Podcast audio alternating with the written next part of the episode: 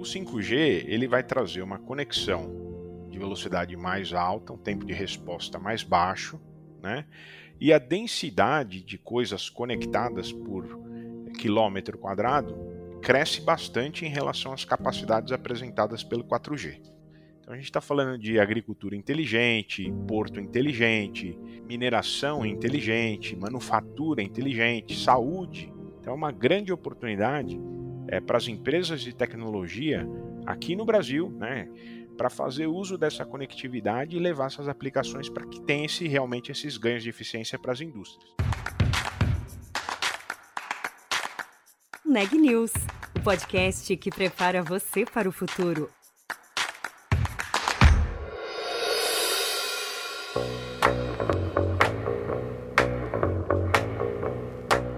Cento e um bilhões de reais. Essa é a expectativa de quanto a implementação do 5G no Brasil deve movimentar pelos próximos 10 anos. E para muito além de uma conexão mais rápida, nos negócios a rede promete impulsionar também a inovação. É o caso de tecnologias como direção autônoma e internet das coisas. E o impacto chega em todos os setores, da saúde ao agronegócio. Mas afinal, o que ainda falta para essas soluções chegarem até as empresas brasileiras e acelerarem os seus processos de digitalização? Quem explica é Marcelo Mota, diretor de soluções e cibersegurança da Huawei na América Latina. O executivo conta também como anda hoje a relação da empresa com o governo brasileiro, depois do embrólio que quase deixou de fora a companhia do leilão do 5G no Brasil. Spoiler, a relação vai muito bem, obrigada. Eu sou a Juliana Calzin e esse é o Neg News. Marcelo, muito obrigada por ter aceitado o nosso convite. Bem-vindo aqui ao Neg News. Eu que agradeço, Juliana, pela oportunidade. Queria começar falando sobre 5G.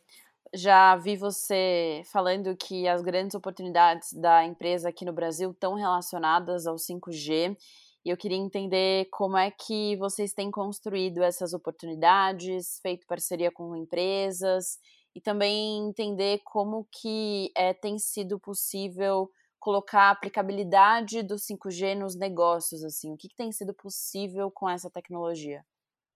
Ah, bacana. Juliana, é, a Huawei, nós já estamos aqui no Brasil há 24 anos, né? E oferecemos nossas soluções de infraestrutura de telecom para as principais operadoras do mercado. Basicamente, você faz uso de telefonia celular ou banda larga, com certeza, indiretamente você já é, teve acesso à banda larga que a Huawei ajudou a construir no Brasil, tá? E, portanto, a gente está é, é, já atuando com clientes né, que construímos ao longo do, de anos, né, e também com clientes novos, né, clientes regionais que agora estão entrando no mercado de 5G. Tá? Então, basicamente, é, são esses, é, esses os clientes, né, as operadoras de telecomunicações, as grandes e as regionais.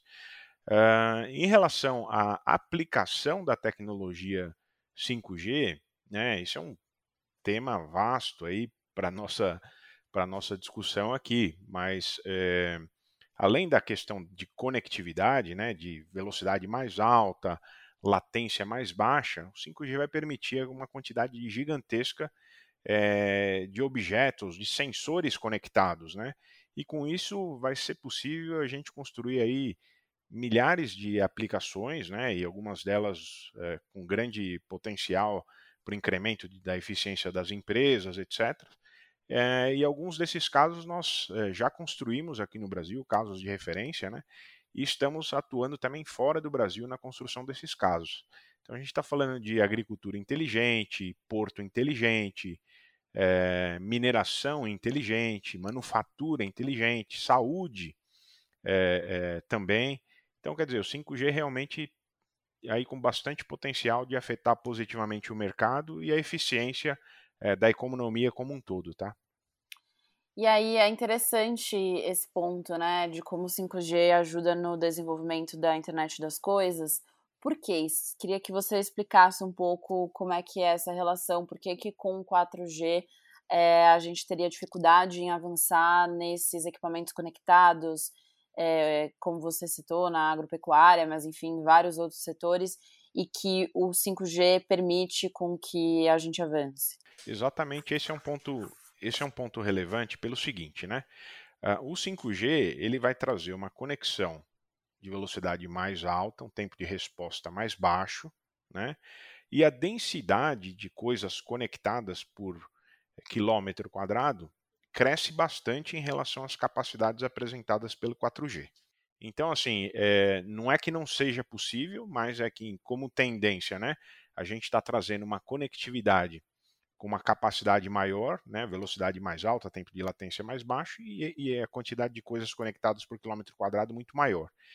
É, então, assim, é natural é, que à medida que essa tecnologia ela chegue no mercado, é natural que a gente consiga, é, consiga investir mais é, nessa, nesses outros, tri, outros tipos de aplicação. Então, assim, para você ter uma ideia, é, nós temos o, o, nosso warehouse que fica em Sorocaba e a gente cobriu a, área do nosso warehouse ali com tecnologia 5G e automatizamos é, a nossa, o, o, nosso armazém lá, né? Então, se, se você for nesse armazém, você vai ver um monte de robôs é, circulando durante dentro dessa, dentro dessa área, fazendo transporte de cargas, etc. Todo o mapeamento é, desse galpão ele é feito de forma eletrônica, então tem um controle em tempo real de todas as peças. Então, assim, é, a gente teve ganhos muito expressivos né, na, na, nossa produtividade. Então, um ciclo de produção que antes levava 17 horas, né, com a tecnologia que a gente colocou lá, a gente reduziu esse tempo para 7 horas. Tá? Então, mas aí a gente está falando o quê? Tem que ter cobertura 5G, tem que ter esses dispositivos todos conectados, né, para a gente poder ter esses ganhos. E é esses mesmos ganhos que a gente está vendo é, se refletir, né, com tanto potencial nessas outras áreas, né? Agora, existe aí também um grande desafio, tá? De você o quê? Além da conectividade, que é o que a operadora vai prover, você ter o que um time que entenda do negócio, né, para colocar esses sensores, monitorar esses sensores, é, fazer uso desses dados né, para aplicações inteligentes.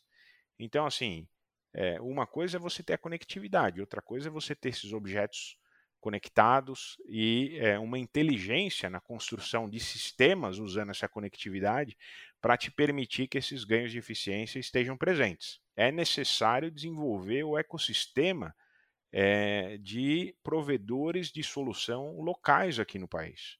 Então, é uma grande oportunidade é, para as empresas de tecnologia aqui no Brasil, né, empresas eventualmente especializadas no agronegócio, ou em portos inteligentes, ou em mineração inteligente, para fazer uso dessa conectividade e levar essas aplicações para que tenha esse, realmente esses ganhos de eficiência para as indústrias. Nesses casos de referência que eu comentei que a gente tem criado, a gente teve grandes dificuldades em encontrar parceiros né, capacitados para nos ajudar a, a, construir essas aplicações. Então a ideia é: vou, encontro uma oportunidade, levo um conjunto de parceiros, desenvolvemos um caso de referência, porque a partir desse caso de referência a gente tenta replicar isso é, com mais velocidade né, em, em projetos similares, entendeu? Entendi. E aí é, é um processo, enfim, que vocês é, cuidam de uma parte, né? Mas ele envolve outros atores.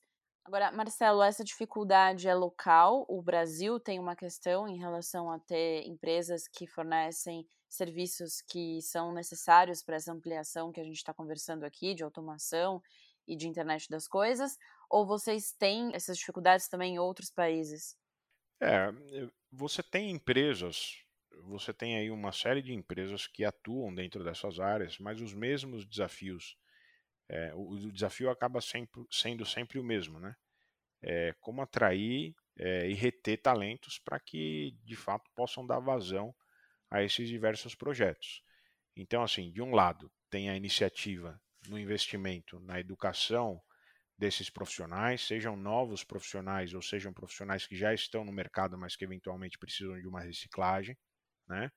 Então, existe essa iniciativa e existe a iniciativa de, por meio de é, casos de uso, né, desenvolvimento de uma referência você criar essa referência para que mais rapidamente, até por meio de uso de tecnologia, você consiga com mais rapidez, mais eficiência, replicar esses modelos.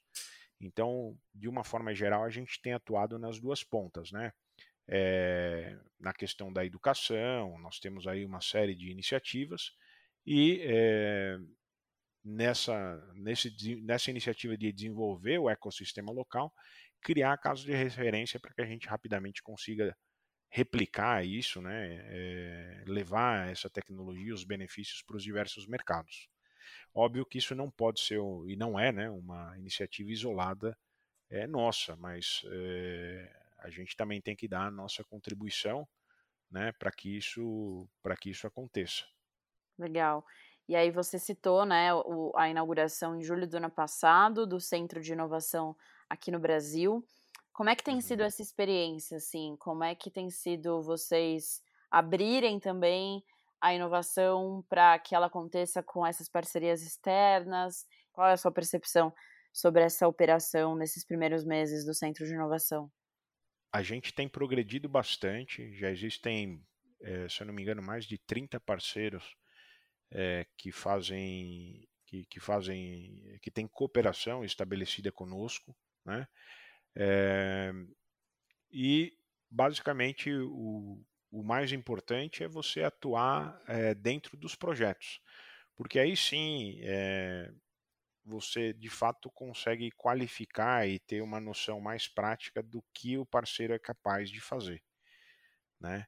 Vou te dar um exemplo. Nós tivemos um projeto de agricultura inteligente em Rio Verde, é, hum. no interior de Goiás, e quer dizer, nós, conjuntamente com a operadora Claro, levamos conectividade para uma fazenda e é, vislumbramos ali uma série de aplicações com 5G, né, uma série de aplicações é, inteligentes ali.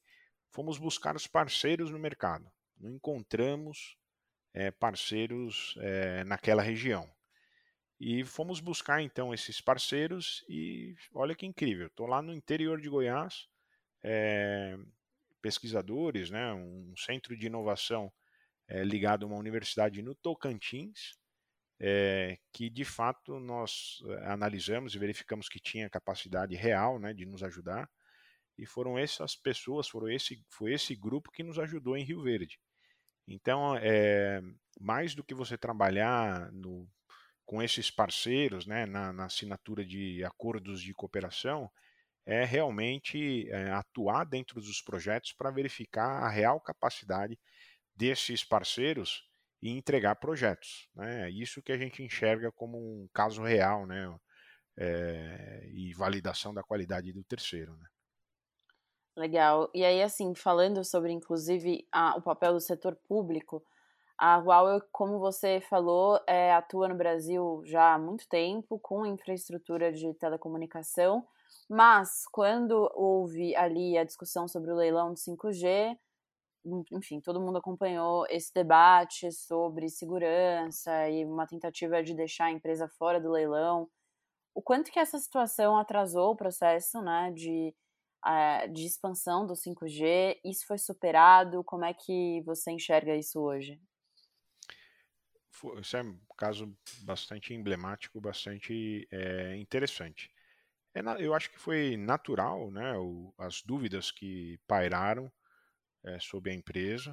É, a gente já estava aqui há muito tempo, portanto, todo o nosso compromisso em atender as operadoras, em suportar o Brasil, por exemplo, em grandes eventos, mas em função do cenário conturbado, acho natural que aqueles questionamentos fossem feitos.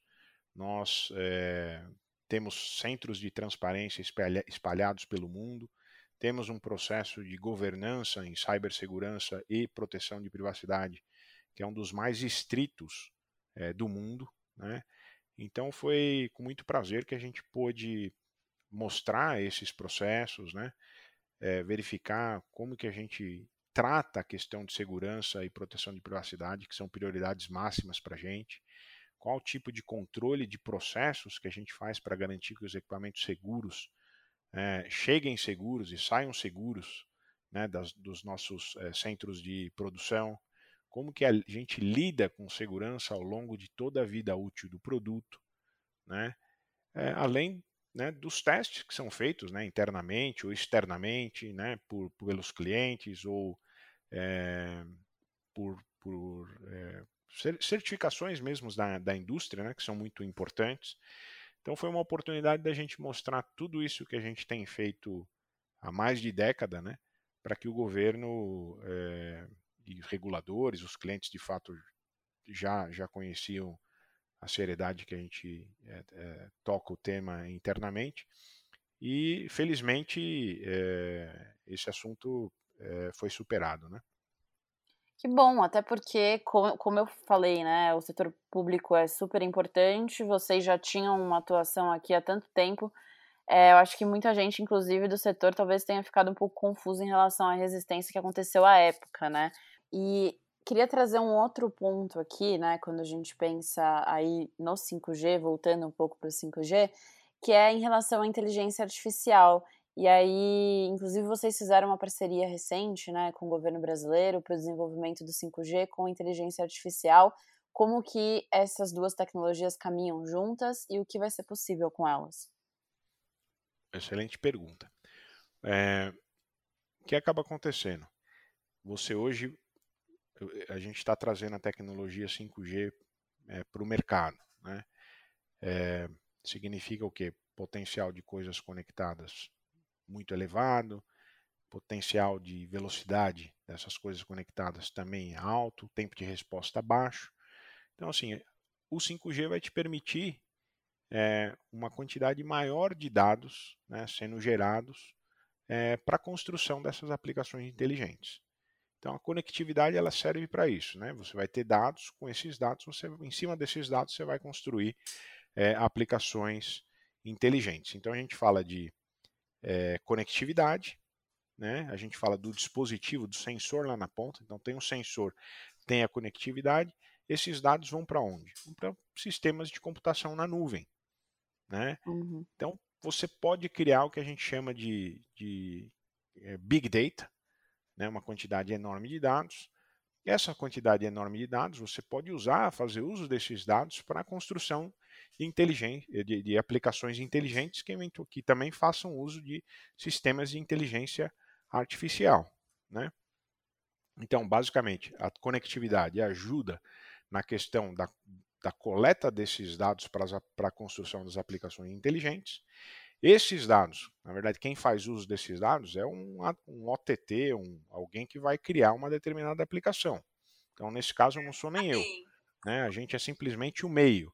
Né? Eu forneço a conectividade, esses dados existem, alguém vai fazer uso desses dados para construções é, de aplicação utilizando inteligência artificial.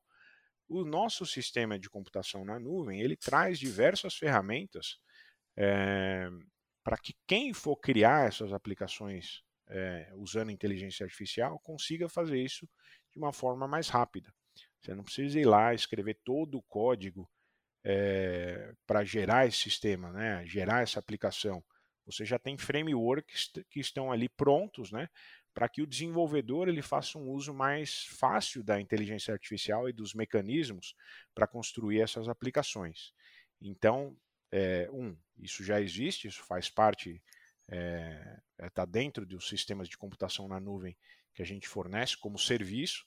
E aí o desenvolvedor, a empresa que vai querer desenvolver a aplicação em si, consegue desenvolver essa aplicação de uma forma mais, mais fácil. Existe também dentro dessa área uh, questão de governança uh, de segurança cibernética para sistemas de inteligência artificial. Né? Uhum. Né? Porque, assim, sistemas de inteligência artificial, o que acaba acontecendo? Você vai treinar o sistema né, para que ele, reconhecendo um padrão, ele é, tome uma decisão de forma automática. Né? Então, poxa, será que você está treinando esse sistema com dados confiáveis? Você tem que garantir que esses dados sejam de fato confiáveis, né? É, será que esse código, né, que na verdade é a, é a, propriedade intelectual do terceiro que desenvolve a aplicação, ele pode ser roubado? Então é preciso ter cuidado também, né? É, você não vai investir não vai colocar o seu investimento no desenvolvimento de um algoritmo que eventualmente depois possa ser roubado também. Então, assim, existem várias técnicas para você o quê? é, garantir que os sistemas são treinados né, é, com dados que sejam é, seguros, que não sejam contaminados. Né? É, existem estratégias também para você garantir a segurança desses algoritmos, que na verdade é a, é a propriedade intelectual de quem os desenvolveu. Né? Então existe uma, é, é uma área vasta ali é, para garantir que essas aplicações aconteçam e que o desenvolvimento dessas aplicações aconteçam de forma é, segura também, né? Legal. E como que vai funcionar essa parceria é, governo brasileiro e Huawei nesse aspecto? Então, nós fornecemos conectividade e infraestrutura de computação na nuvem. Tá? Então, nós fornecemos a infraestrutura de computação na nuvem. Quem vai fazer uso disso né, são os terceiros né? E a gente, a gente tem aí todo um conjunto de plataformas para facilitar a criação desses aplicativos. A gente tem é, todo um framework de governança é, para a segurança desses sistemas de inteligência artificial, né? E é basicamente é isso que a gente traz, né? Coloca à disposição é, dos diversos parceiros, né? Na verdade, o governo também é um facilitador disso, porque quer que esses sistemas de maior eficiência eles estejam à disposição é, do mercado e a gente, basicamente, a gente fornece a ferramenta. Quem vai usar a ferramenta são esses terceiros.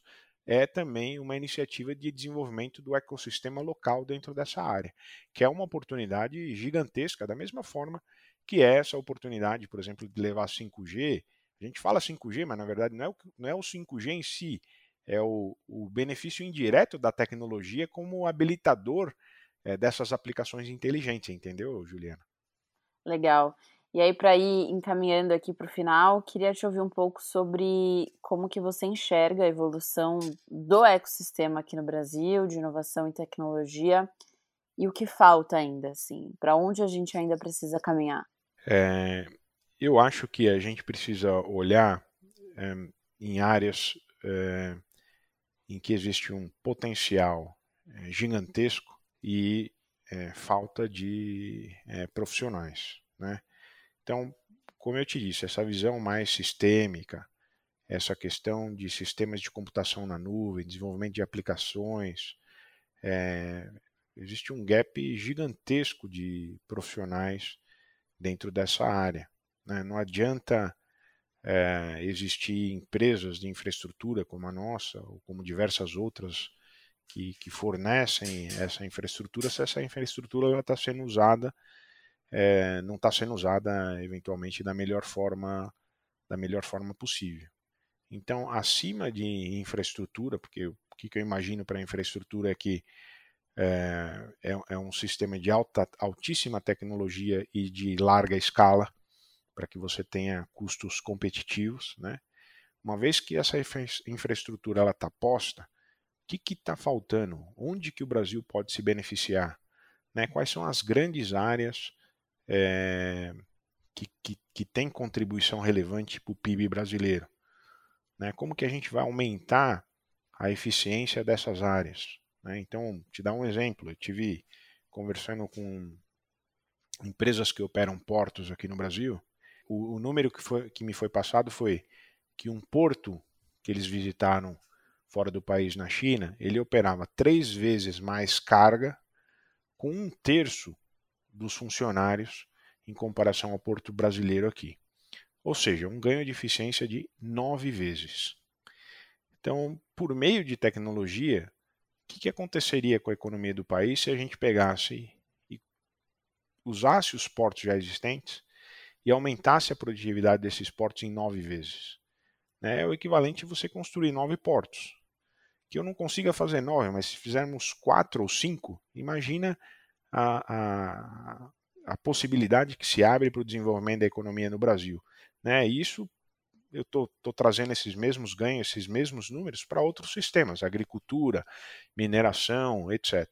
Então acho que o Brasil tinha que olhar essas áreas, né, é, ver o gap de profissionais que já existe hoje e investir realmente na, na formação né, em políticas é, justamente para permitir a, a, a, formação de profissionais nessas áreas. essa parceria que fizemos, né, na, você comentou aí do sistema de inteligência artificial, essa é, é uma iniciativa muito interessante e eu acho que é isso que o Brasil tem que investir, verificar quais são as áreas aí que mais participam dentro da, da, da nossa economia e tentar, tentar é, levar profissionais, levar aplicações é, para um ganho generalizado de, de eficiência desses setores. Né? Bacana, Marcelo. É, daria para a gente ainda explorar muitos pontos, indústria 4.0, por exemplo, mas eu acho que para uma primeira conversa a gente conseguiu falar sobre bastante coisa. Espero que a gente possa falar mais uma vez em outra ocasião para explorar ainda mais é, outras potências que o 5G traz aqui para a tecnologia e para o ecossistema e também como vocês estão trabalhando com isso. Obrigada, viu? Nós que agradecemos a oportunidade, vai ser um prazer falar com você numa outra oportunidade. Muito obrigado. Obrigada.